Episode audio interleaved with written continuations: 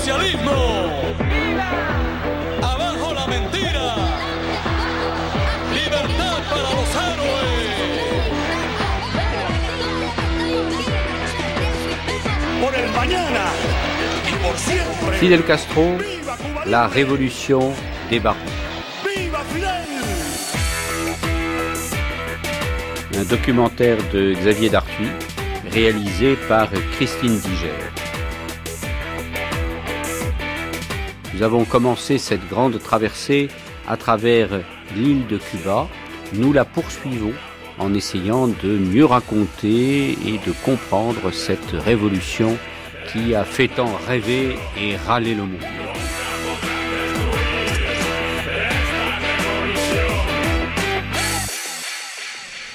En français. Bon, bienvenue à le musée 26 juillet, ici au Santiago de Cuba.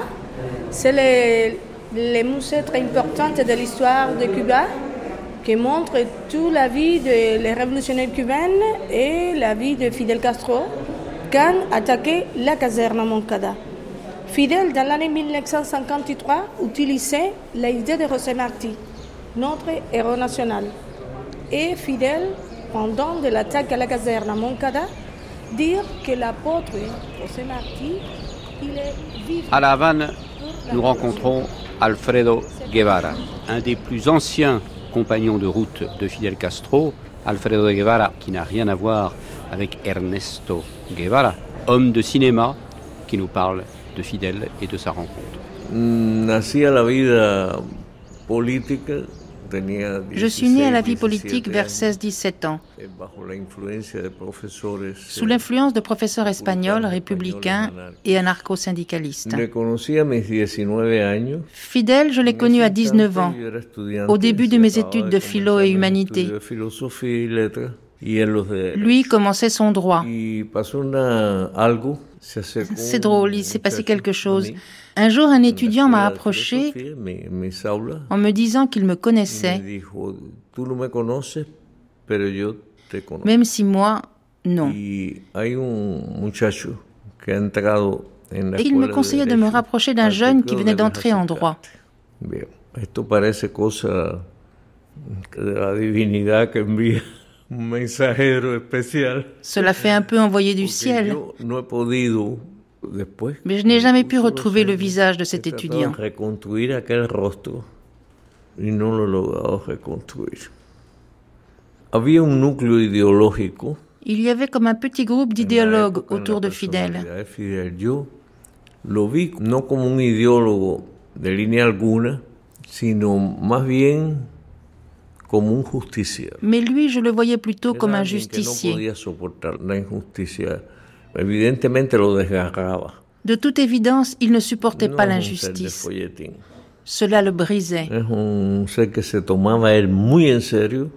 Il prenait les choses, et lui, très au sérieux. Yo creo que la vida de que Et la vie de quelqu'un qui se prend au sérieux, la c'est la construction de son âme. Si llegamos a la tierra con el alma o no, Je ne sais pas si on arrive sur Terre avec une âme, Pero lo que sí sé mais je suis sûre d'une que la chose, vida es la construcción de c'est que la vie construit cette âme. Y ahora le puedo decir la fascinación de saber que estaba ante alguien Et je peux vous dire la fascination de que sentir que j'étais en face de que quelqu'un qui existait vraiment.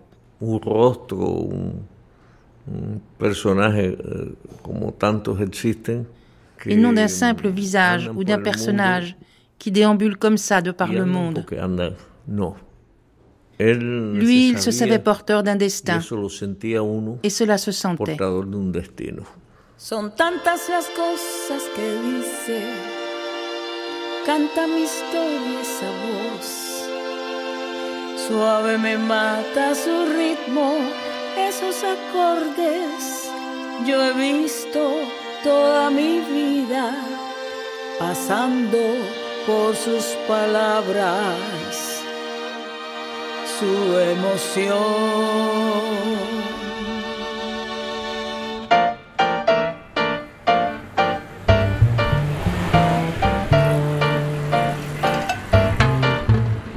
À Miami, nous rencontrons Max Lesnick, un des plus anciens compagnons de Fidel Castro. Max, à quel moment est-ce que naît le communisme de Fidel Castro, si tant est qu'il naisse un jour? En premier lieu, du respect.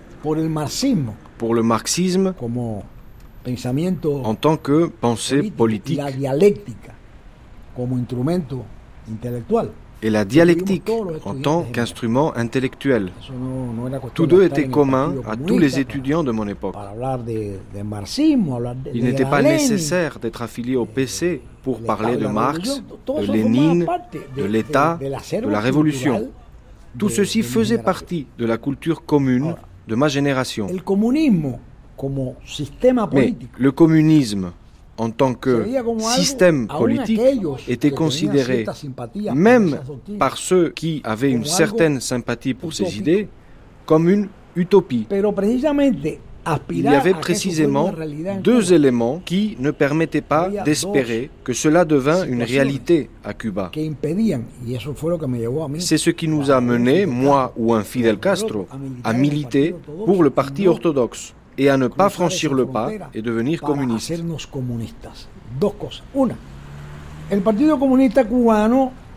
Le Parti communiste cubain, à partir des prises de position de la troisième internationale communiste et de la victoire de Staline sur l'internationaliste Trotsky Pour un idéaliste, la révolution mondiale était plus séduisante. Staline, qui était plus réaliste, a dit la révolution dans un seul pays. Une position pragmatique qui a donné lieu à la doctrine selon laquelle tout ce que faisaient les partis communistes avait pour but de protéger l'Union soviétique en tant que mère unique du prolétariat. Et tous les partis communistes du monde ont été sacrifiés pour la défense de l'Union soviétique, devenant ainsi des satellites, tout comme les pays que l'Union soviétique a conquis suite à la Deuxième Guerre mondiale. No era agradable para un joven idealista Pour un jeune idéaliste, eh, il était difficile de voir le Parti communiste cubain défendre certaines positions, comme par exemple Batista. le pacte avec Batista. Batista était le grand traître à la 33. révolution de Lo 1933. vivimos Nous l'avions tous vécu.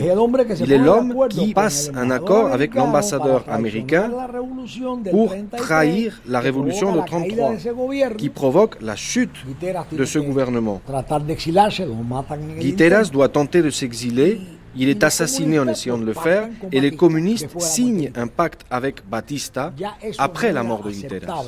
Ceci n'était déjà pas acceptable par notre génération. Voilà la première raison. La deuxième est qu'à cette époque apparaît à l'intérieur du parti, et cela a été dénoncé par la suite, le brauderismo. braudérisme. El jefe del Partido Comunista de los Estados Unidos crea una teoría. Earl Browder, leader du Parti communiste des. États-Unis, développe une théorie selon laquelle le socialisme en Amérique latine sera la conséquence du socialisme aux États-Unis. En d'autres es mots, on ne peut lutter pour le socialisme à Cuba tant qu'il ne sera pas instauré aux États-Unis. Tu peux comprendre que lorsqu'on dit à un jeune révolutionnaire cubain qui partage le même idéal communiste qu'il faut qu'il attende que les communistes américains vainquent al l'impérialisme aux États-Unis, pour alors- il s'agit d'une position satellitaire. Cuba détermine son régime socialiste et politique en fonction du régime socialiste et politique des États-Unis. Ça a été une erreur de Fidel? Yo creía que bueno, la revolución cubana, tan linda como, tan cubana como Las Palmas. Je crois que si la révolution cubaine, Si elle était restée strictement cubaine, les États-Unis auraient dévoré Cuba.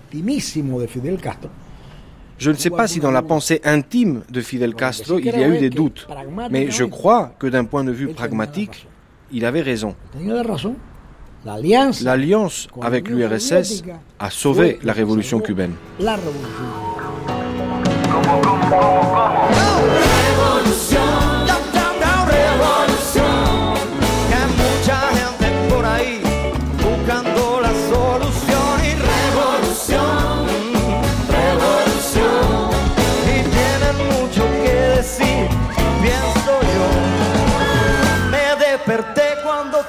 15 años soñaba con la luz y crecí temprano. La révolution cubaine. Qui mieux que Gretchen Lima, euh, traductrice, femme d'art et de culture, connaît cette révolution qu'elle a euh, vécue de l'intérieur?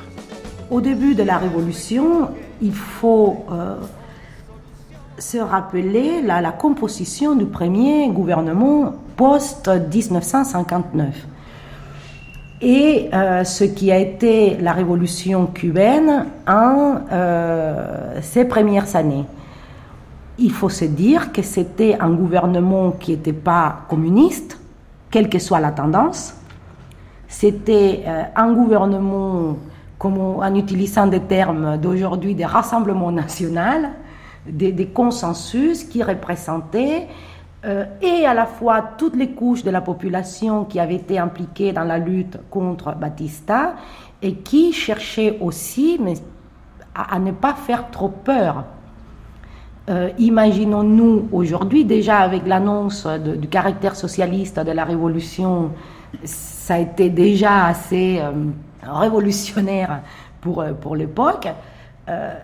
Imaginons-nous une révolution qui aurait euh, pris, euh, qui aurait adopté une tendance euh, trotskiste de façon ouverte et déclarée. Après, tout ça reste de, de la spéculation. Il y a eu effectivement un épisode de ce qu'on appelle la microfaction. C'était un groupe de militants euh, trotskistes qui ont été euh, des militants et des dirigeants de la nouvelle révolution qui avaient des postes d'une certaine importance dans la nouvelle révolution et qui ont été effectivement euh, écartés. Quand on parle d'international et des partis communistes, il faut aussi là faire un peu d'histoire. Le parti communiste cubain n'est pas surgi avec la révolution c'est pas lié à 59, c'est pas lié à, Fidel Castro. On, a tendance souvent à faire l'amalgame entre communisme et révolution. Gretchen, aujourd'hui, cette réflexion sur la révolution euh, de 59, la révolution cubaine, est-ce qu'elle peut, à votre avis, euh, éclairer euh, les mouvements politiques internationaux, altermondialistes, etc., etc. Je pense qu'aujourd'hui, dans les milieux académiques, on va dire, il y a une reprise de, l'intérêt pour euh, tous les mouvements de la gauche internationale qui auraient pu être de- des alternatives au, euh, schéma qui a pris la révolution cubaine. Il faut dire aussi que Cuba s'est retrouvé dans un rapport de force euh, très défavorable. Au moment où Cuba déclare le, caractère socialiste de, la révolution, il y avait des conflits, et notamment des conflits, bah, bien évidemment, d'origine politique, mais qui se sont soldés par des conflits économiques avec les États-Unis. Il y avait de l'autre côté l'Union soviétique qui euh, nous tendait les bras, qui nous procurait une, sortie, un souffle, une bouffée d'oxygène. Et euh, effectivement, il y a eu euh, donc une, radicalisation du, du- du gouvernement et de la politique du pays, euh, alignée sur Moscou. Après dire aligné sur le stalinisme, Cuba n'est pas l'Union soviétique, euh, elle l'a jamais été, elle ne le sera jamais. actos conmemorativos y matutinos, ratificándose como espacio para la motivación, el compromiso y el reclamo de la libertad de los antiterroristas antillanos. Los diferentes sindicatos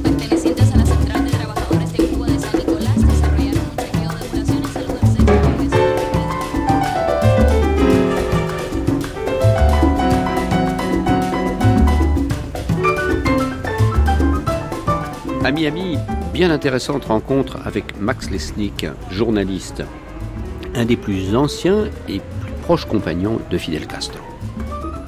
Max Lesnick, Fidel Castro n'a eu aucun scrupule à se jeter euh, dans les bras de l'URSS. Des scrupules Oui, peut-être en avons-nous eu. Mais n'était-ce pas le cas de l'anticommuniste Churchill ou de l'anticommuniste Roosevelt, qui ont signé un pacte avec l'Union soviétique contre les nazis. Alors pourquoi critiquer Fidel Castro lorsque, face à une agression américaine certaine et évidente, il va chercher un allié, l'URSS, qui était armé jusqu'aux dents. Il trouvait ainsi un équilibre pour Cuba, avec une certaine dépendance bien sûr, mais qui finalement ne s'est pas révélée si importante. C'est l'un des paradoxes de la révolution cubaine, la politique extérieure et africaine. On a dit que les troupes cubaines ont été l'instrument des soviétiques, mais tous ceux qui connaissent l'histoire savent que cela n'a pas été le cas. Enfin, malgré tout ça, euh, et euh, on le voit bien euh, à l'heure de la crise des missiles, la relation avec l'URSS n'a pas été ce qu'on pourrait appeler une lune de miel. Rappelons-nous par exemple la correspondance plus que vinaigre entre Fidel Castro et Nikita Khrouchtchev. Oui, effectivement, il faut séparer l'idéal et l'État. Même si Fidel était un marxiste-léniniste convaincu, il n'était pas un satellite des soviétiques. Mon opinion est que les leaders des petits peuples comme Cuba ont tendance à avoir des positions politiques et des ambitions qui dépassent leur ère géographique. L'Angleterre. En ce qui concerne Cuba, il n'y a pas eu d'impérialisme, mais une exportation d'idéaux qui, à un certain moment, crée des conflits avec les États-Unis. Et Fidel Castro, même s'il n'était pas marxiste, était obligé de s'allier aux Russes. Il n'y avait pas d'alternative. La position de Cuba Cuba, l'Inde, Nehru, Nasser, Lumumba, tous ces pays et leaders ont été obligés de choisir leur camp. C'est ainsi qu'est créé le concept de pays non alignés. Et les Russes ont été plus habiles que les Américains, parce qu'ils ont compris que si ce mouvement prenait de l'ampleur, il serait libéré de la tâche de s'opposer aux États-Unis. Il suffisait pour cela de soutenir ces pays. Les Américains se sont rués sur le chiffon rouge et c'est ainsi que les pays non alignés ont été assimilés à des instruments de l'URSS, ce qui n'était pas le cas.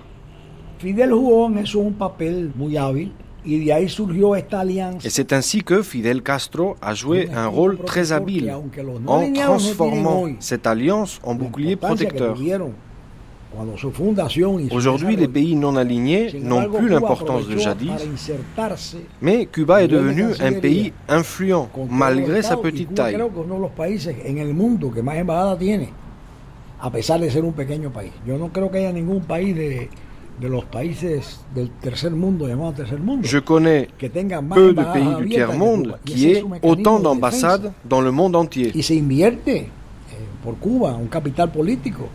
Y se invierte por Cuba un capital político en mantener esa relación. Por eso se implica como cada vez que hay una votación en C'est ainsi que Cuba bénéficie, lors des votes sur l'embargo à l'ONU, par exemple, du soutien des pays qui n'ont pourtant pas une relation privilégiée avec Cuba. y una relación, digamos, de, de apoyo.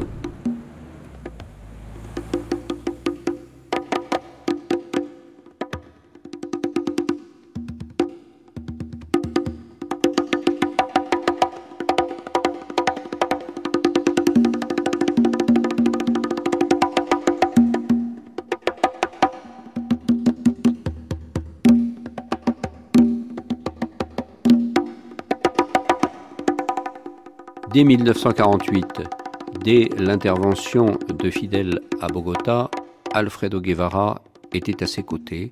Fidel et lui s'enfuient de Bogota après l'assassinat du candidat Gaitán. Fidel, antes, Quand en desde luego, 48, ¿no? en su vida, après avoir mûri, étudié, et alors que nous 48, rentrions ensemble dans un avion incroyable, une sorte de carlingue dans laquelle suintait la pluie de Bogota, Nous étions couchés au sol et nous parlions à voix basse.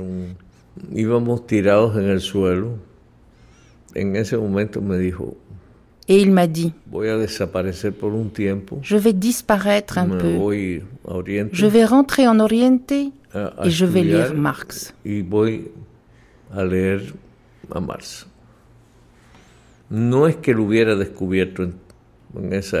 Ce n'est pas qu'il le découvrait à ce moment-là. Il avait déjà lu les principaux textes, mais il ne l'avait pas étudié à fond.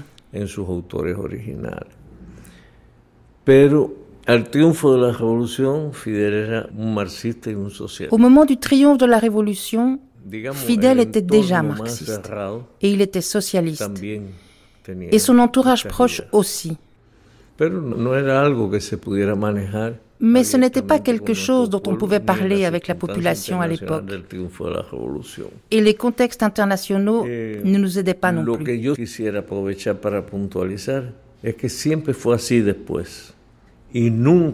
Je voudrais en profiter pour dire qu'il n'a jamais été un socialiste proche du soviétisme. Il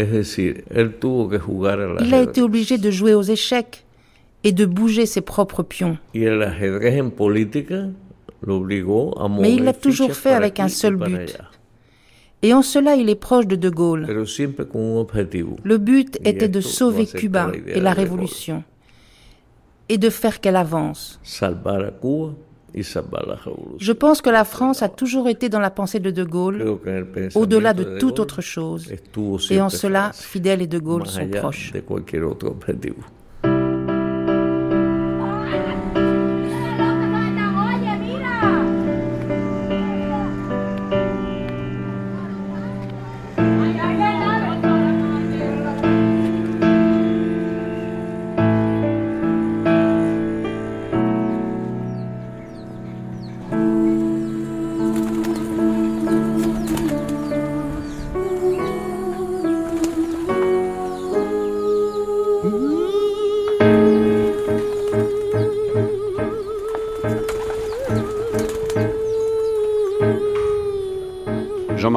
Vous qui avez été conseiller du commerce extérieur de la France et qui avez euh, parcouru depuis euh, bientôt 17 ans euh, les chemins de Cuba, quand on brosse à grands traits l'histoire de la Révolution, on dit il y a un échec dans cette histoire, c'est la réforme agraire. Est-ce que dans votre esprit c'est un échec? Est-ce qu'on aurait pu faire autre chose et autrement? Est-ce qu'aujourd'hui il y a une nouvelle réforme agraire qui se dessine, tant sur le plan de l'utilisation euh, du sol que sur le plan de la vie des paysans, de la propriété de la terre, et etc. Moi, je pense qu'effectivement, il y a beaucoup à redire sur euh, la manière dont a été gérée l'agriculture dans ce pays. Mais il faut d'abord euh, mettre les ressources en parallèle avec les possibilités. Euh, l'agriculture, c'est pas seulement du soleil, de la terre et de l'eau, c'est aussi des tracteurs, c'est aussi euh, de la chimie, c'est des capitaux. Et ce pays manque de capitaux. Donc l'agriculture souffre du manque de fonds, du manque d'investissement. Et cet investissement, il ne peut pas se faire avec des banques qui prêtent à 18% sur un an. Ici, il n'y a pas euh, le Fonds monétaire international, la Banque mondiale, qui permet d'avoir des prêts euh, qui permettent d'investir, et c'est le cas de l'agriculture. Donc euh, je pense qu'avec le peu de moyens qu'a ce pays, ce n'est pas complètement un échec. Et encore faudrait-il parler des efforts qui se font aujourd'hui à Cuba pour développer l'agriculture euh, écologique, les produits bio, mais en même temps, quand il s'agit à l'échelle d'un pays de nourrir souvent dans l'urgence tout un peuple, euh, il faut se départir un peu des discours euh, simpliste sur euh, les malfaits de l'agrochimie et les bienfaits de, l'agriculture écologique. On parle souvent de l'échec de l'agriculture à Cuba et c'est difficilement contestable puisque euh, aujourd'hui les pays essaient justement de, récupérer une autonomie là-dessus parce qu'aujourd'hui c'est connu qu'une bonne partie des denrées alimentaires qui consomment les Cubains sont euh, importées. Mais il faut aussi inscrire tout ça dans un cadre historique. Parce qu'on parle souvent, on dit que euh, quand on veut adopter une position simpliste, que Cuba était un pays riche avant 59 et que euh, Cuba est aujourd'hui un pays pauvre. Si on se rappelle un peu de la façon dont l'agriculture cubaine était faite avant 59, et notamment dans le domaine de la canne à sucre, c'était pratiquement dans des conditions de semi-esclavage. Quand on se dit que la révolution a ruiné l'agriculture, la révolution a voulu aussi donner un statut aux travailleurs agricoles. La révolution a donné la possibilité aux, jeunes paysans de se former.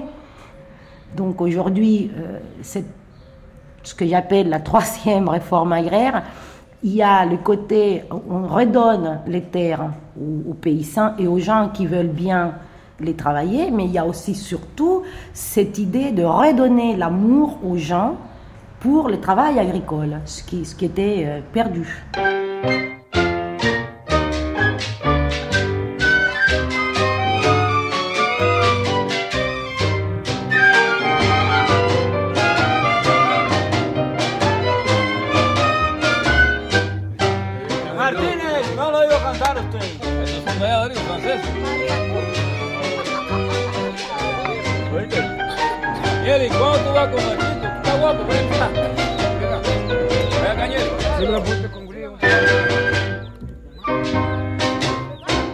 Me hacen daño tus ojos, me hacen daño tus manos, me hacen daño tus labios que saben fingir. Sur une route de poussière et de soleil, nous arrivons dans la montagne de Biran, lieu de naissance de Fidel et de ses frères et de ses sœurs. Et à côté de Biran, tout petit village, Caballeria, nous trouvons une famille qui a connu la famille de Fidel et qui se dédie aux cultures des fleurs. Mi nombre es Leonardo Martínez Torres. Me dedico aquí al cultivo de las flores, flores de muchos tipos. Je travaille dans la culture des fleurs, de tout type. Blanches, roses, des glaïeuls, des marguerites, des roses. Y bueno, esa es eh, una de las actividades que desarrollan en los campos acá de, de nuestra Cuba. C'est l'une des activités de la campagne cubaine depuis des générations. En Cuba, la propiedad es, sigue al hombre como la sombra. Bueno, pues estas tierras son de la familia. Ces terres appartiennent à la famille et beaucoup de familles vivent grâce à la culture des fleurs. Desde los años remotos de nuestros ancestros, como dijo ahorita, o sea, desde la época de los indios en Cuba hay cultura de las flores. Déjà à l'époque de nos ancêtres, des Indiens. Las flores no exige de muchas, de grandes extensiones de tierra, sino tú tener una hectárea, o sea, que tú tengas 100 metros cuadrados, pero que Pour ça, il n'y a pas besoin de grandes étendues de terre. Un hectare suffit. Mais il faut savoir bien s'en occuper. Mais voyons, Leonardo, là, tout autour de nous, tout à côté, il y avait beaucoup de centrales sucrières. Il n'y a pas encore si longtemps, qu'est-ce qu'elles sont devenues?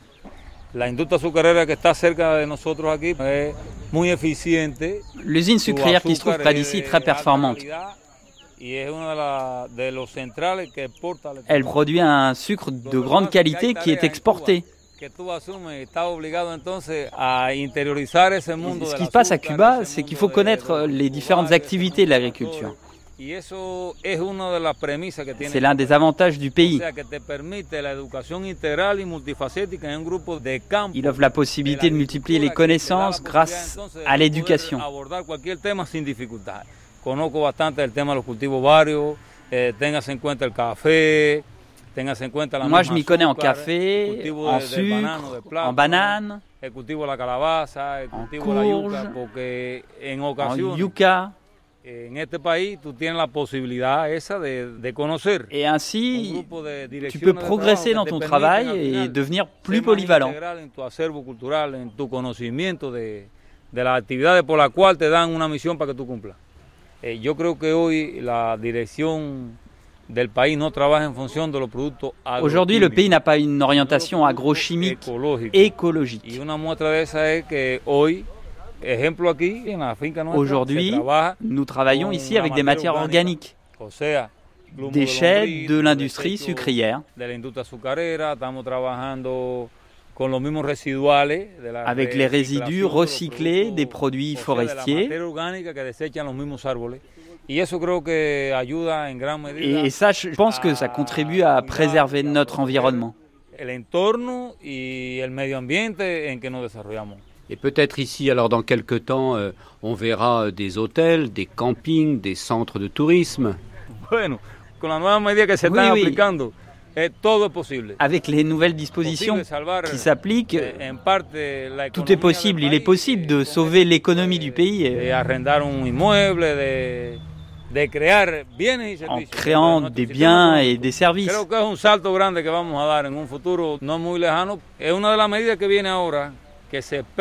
C'est une mesure attendue par la population.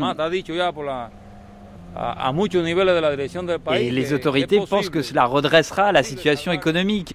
En parte la economía del país eh, con ese tipo de, de, de concepción que viene de, es posible, eso es.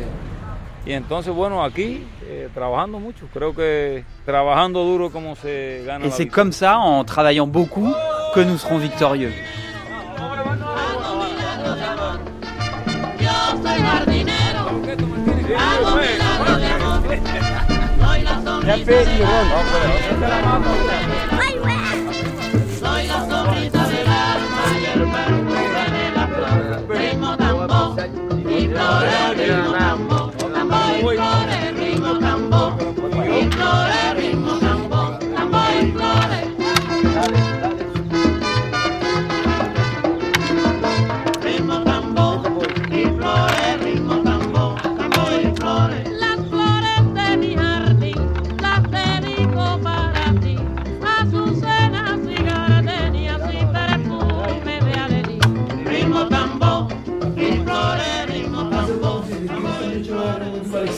Para poder, poder pasar el... De Biran, de la Sierra, de l'extrême est de Cuba, nous revenons à la Havane. Et à la Havane, nous avons voulu aller voir euh, ces miracles, entre guillemets, que fait euh, soi-disant euh, la médecine cubaine. Et entre ces miracles, il y en a un particulièrement, disons, euh, connu et assez remarquable, c'est l'opération Milagro, l'opération miracle pour le soin des yeux. Nous sommes allés à l'hôpital des aveugles rencontrer le directeur de cette opération qui s'appelle le docteur Marcelino Torres. Docteur Marcelino Rio Torres. Parmi les acquis de la Révolution, le monde entier a toujours parlé des grands succès et des grandes euh, recherches dans le domaine de la santé.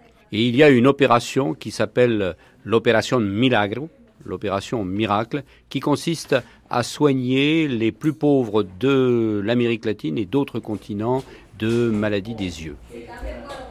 La idea fue de Fidel. L'idée est de Fidel. Au début des accords avec le Venezuela, on a commencé avec le programme d'éducation. Et on s'est rendu compte qu'il y avait beaucoup de personnes qui ne voyaient pas bien.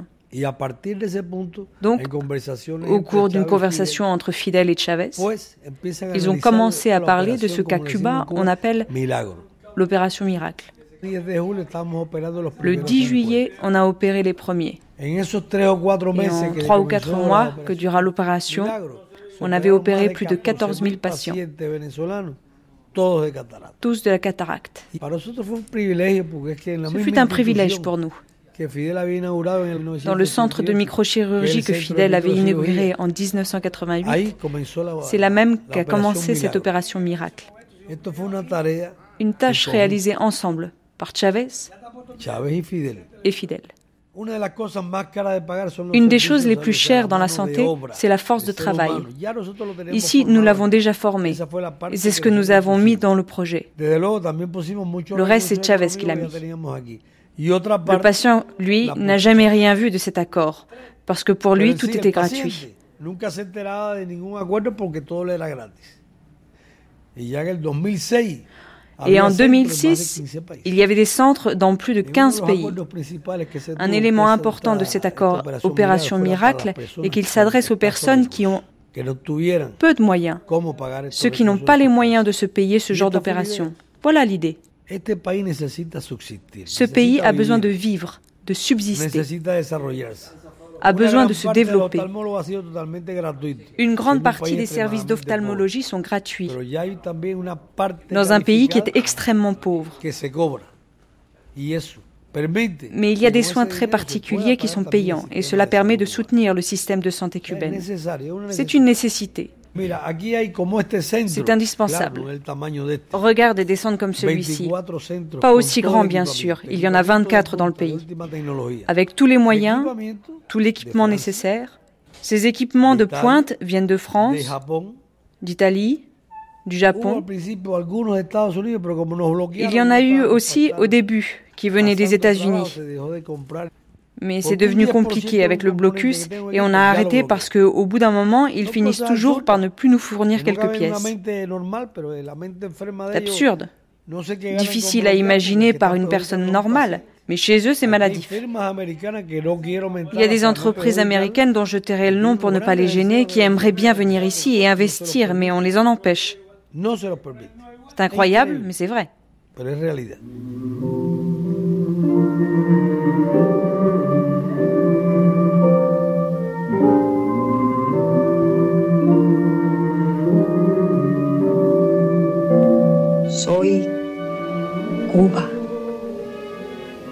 Los hombres cuando nacen tienen dos caminos. Escogerás la estrella.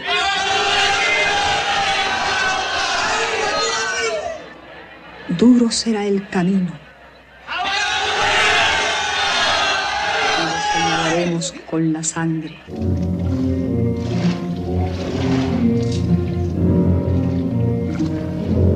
Soy Cuba. Du miracle des yeux, nous passons au miracle du cinéma et nous arrivons au bureau du Festival du nouveau cinéma latino-américain que préside depuis sa création Alfredo Guevara. Alfredo Guevara, vous êtes pour Cuba et pour le monde l'homme du cinéma. À quel moment cette passion vous est-elle venue? C'était pendant la clandestinité. Je m'étais enthousiasmé à l'idée d'écrire des scénarios. C'est comme ça que j'ai commencé à m'approcher du cinéma. Cela ne veut pas dire que je ne sortais jamais, mais pendant la clandestinité, c'était quand même plus simple de rester chez moi. Et comme j'étais loin de ma famille, complètement souterrain, et puis voilà, je me suis mis à écrire. J'ai même atteint un certain prestige. Je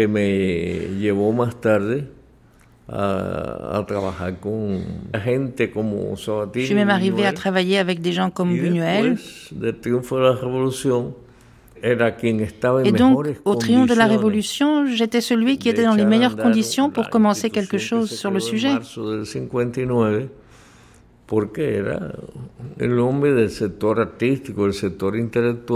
Et alors en mars 59, j'étais un intellectuel, quelqu'un du secteur artistique, et j'étais aussi à côté de Fidel.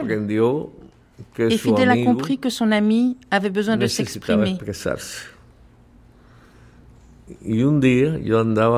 Et un jour, j'étais avec Raoul dans une espèce de barcasse. On visitait les bases d'opérette dont on avait hérité.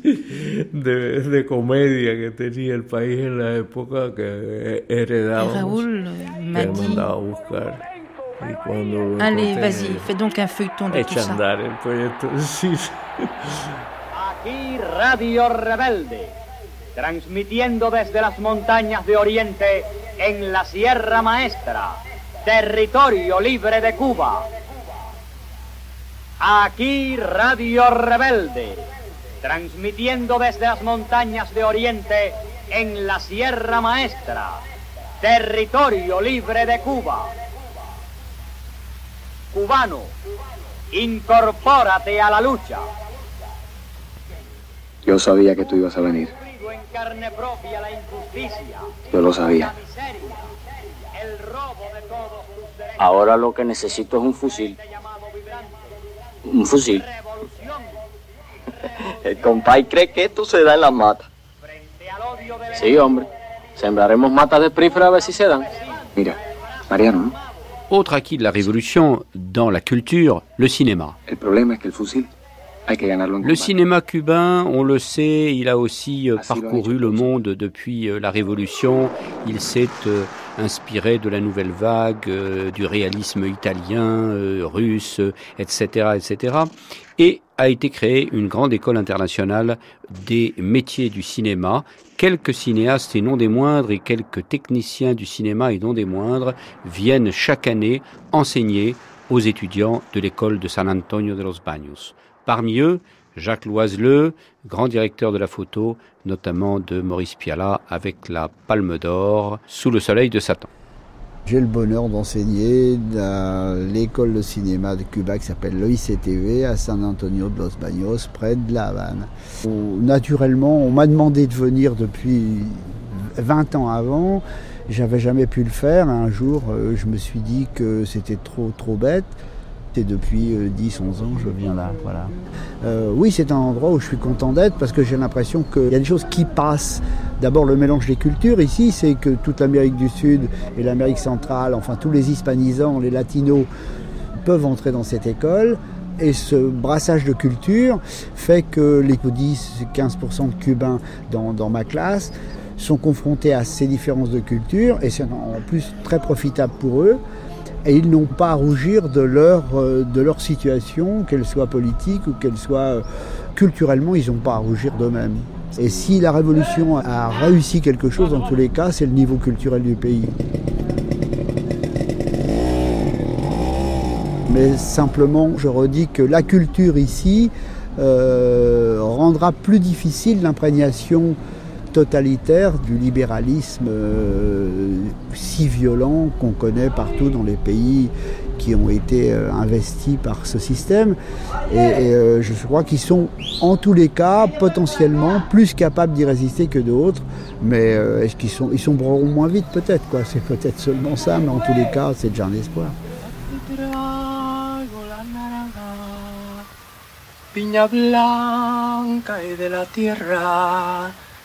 Ciruelas de California, para talpera de agua, para llevarme los cotones de China, son las naranjas. Te quiero, María. María. María. María. María.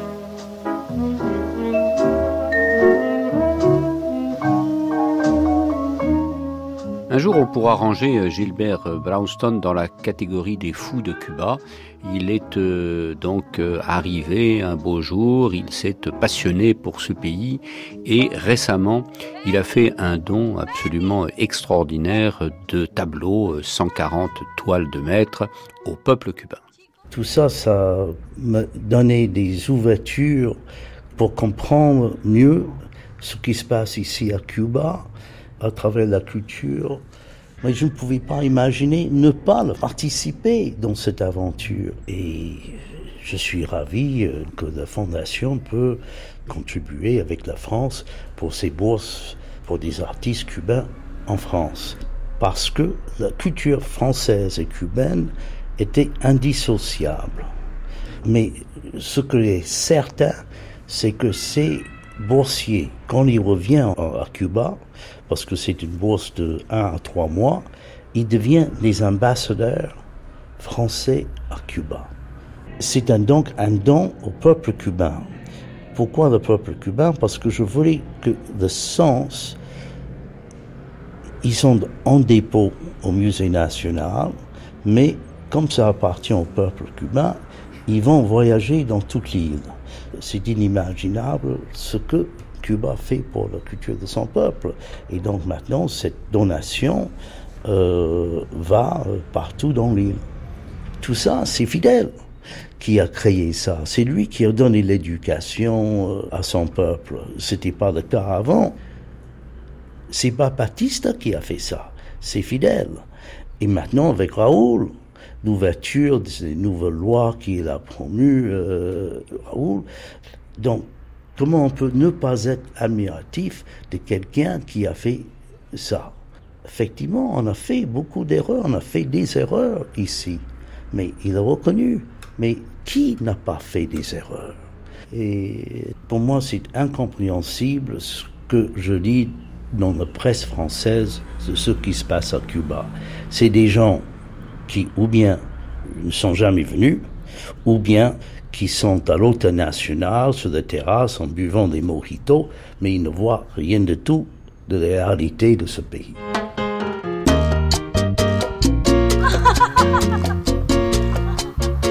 Let's go to your your home, to casa. Let's go. I'd like to see how these women live. Sure, sure. I find it very interesting. Comprende? Interesante. Interesante. Interesante. No es interesante, señor. ¡Taxi!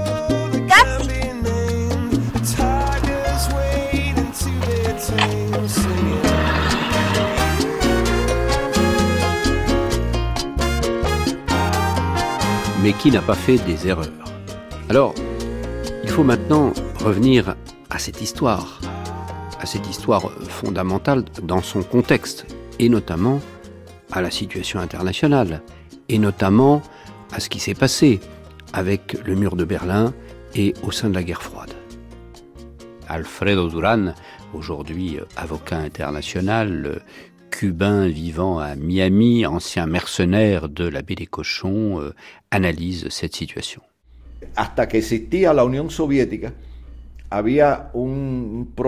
Tant que l'Union soviétique existait, il y avait un véritable débat idéologique. En fait, c'était l'Empire contre l'autre empire. C'était l'URSS contre les États-Unis.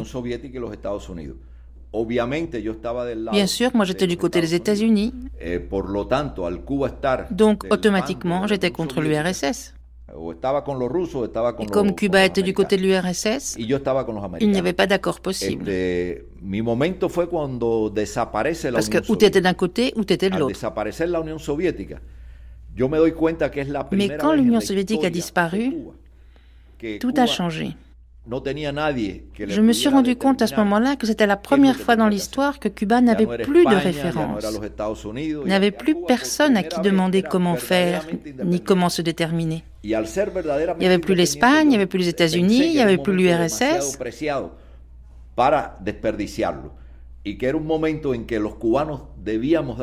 Pour la première fois, Cuba était vraiment indépendant. Et j'ai pensé que c'était vraiment un bon moment. Un moment à ne pas laisser passer pour entamer le dialogue. Qu'il fallait qu'on tombe d'accord, nous les Cubains, qu'on essaye d'entamer un dialogue avec Fidel Castro. Et ici, à Miami, on a commencé à m'appeler l'homme de dialogue, ce qui est ici est une insulte. Partout ailleurs, c'est bien de dialoguer, mais ici, j'ai vraiment pensé qu'il ne fallait pas laisser passer ce moment. Et sans violence, sans invasion, discuter, se mettre d'accord. a composition I dedicated to my grandparents who came from Spain to Cuba many, many, many years ago. And I call this um, A mis abuelos, a mis abuelos.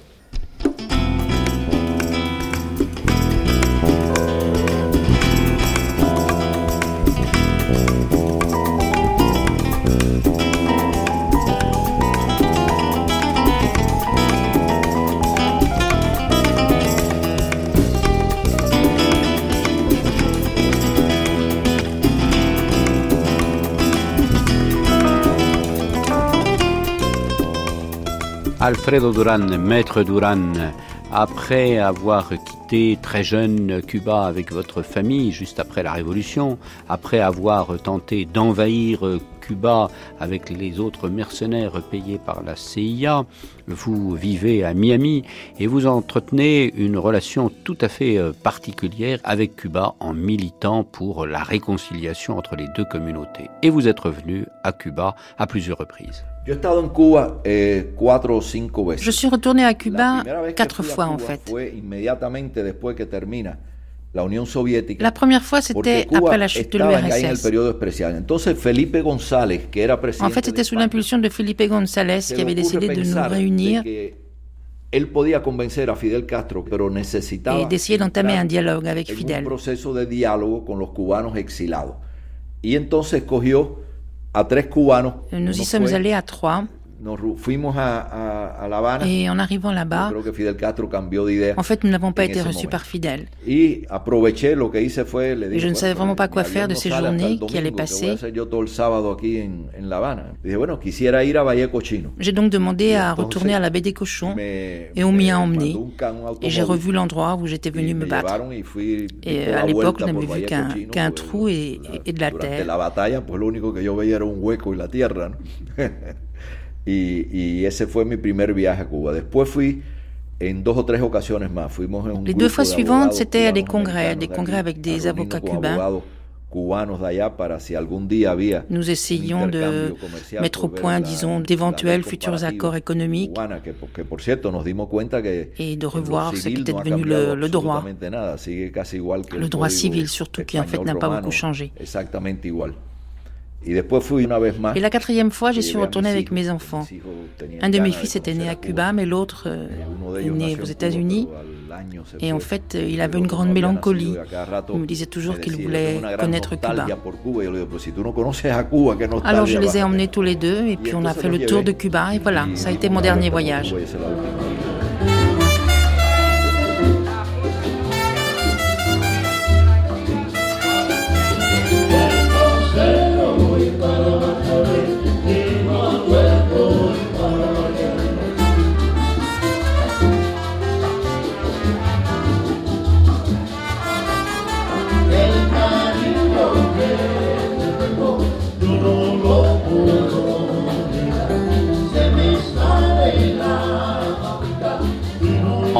1989, après un procès expéditif, euh, Fidel Castro fait fusiller euh, le général Ochoa, héros euh, de la révolution et surtout chef des armées cubaines en Angola.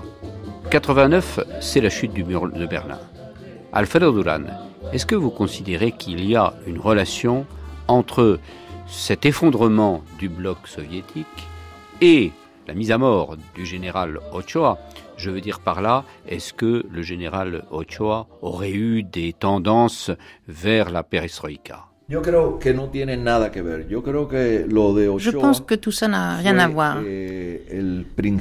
Ochoa a en fait été un des premiers qui est apparu dans une espèce de grande corruption d'État.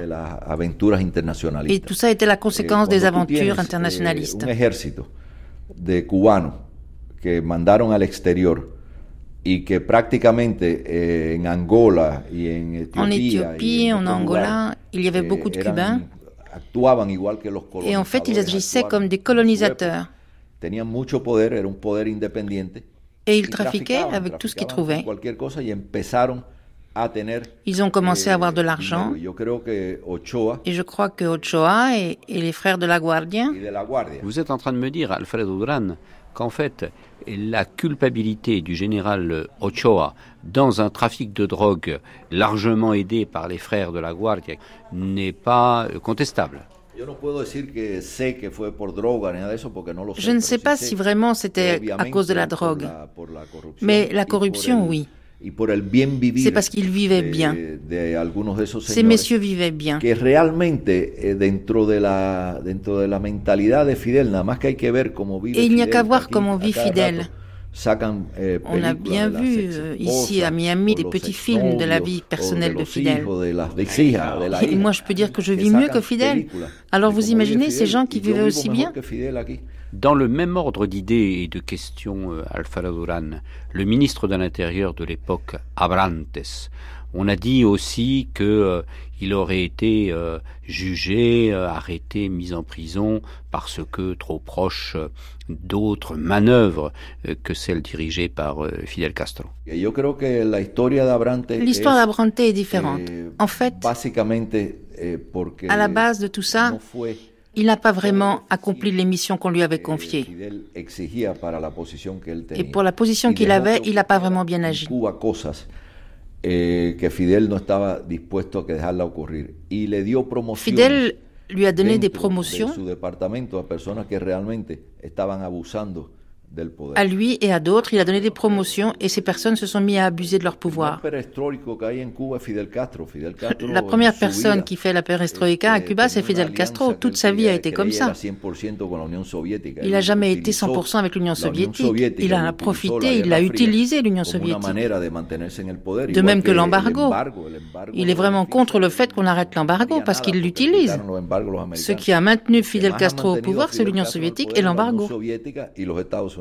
Alfredo Duran, on a beaucoup parlé, on a beaucoup laissé couler l'encre sur le train de vie de Fidel Castro. Sans doute autre richissime potentat, la revue euh, Forbes a même parlé de sa fortune sur des comptes bancaires à l'étranger. Vous, pensez quoi de, ça et de son train de vie? Fidel, realmente es un espartano. Fidel, non, il vit comme un spartiate. No se va de Cuba.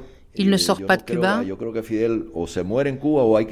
Fidel, il meurt à Cuba de toute manière. Il meurt d'un mort naturel ou il faut le tuer, mais il meurt à Cuba. Lui et sa famille. Eh, Je ne sais pas comment vit la famille de Raoul. Mais celle de Fidel vit de manière très spartiate.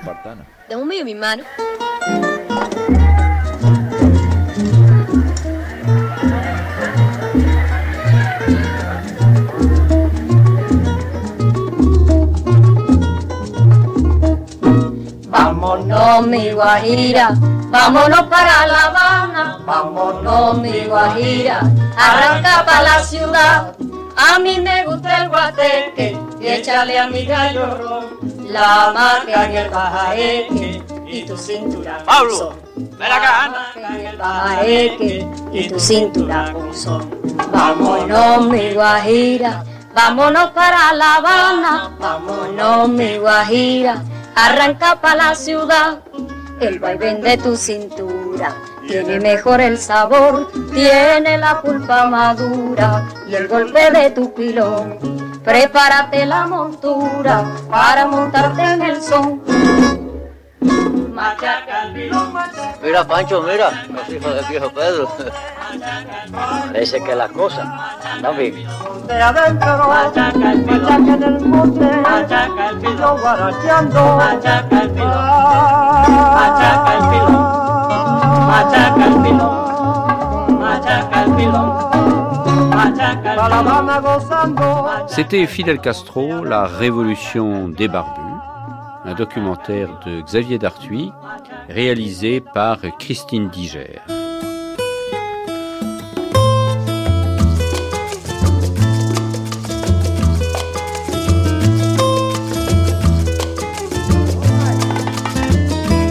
Fidel Castro, l'éternel acteur. Prise de son Martinez. Mixage Frédéric Cairou. Assistant Ernesto Ivan. Archive de l'Institut national de l'audiovisuel Martine Auger. Les traductions ont été faites par Dominique et Diego. Et vous avez entendu les voix d'Éric, de Dominique, de Mao, de Diego, de Divan et de Rudy.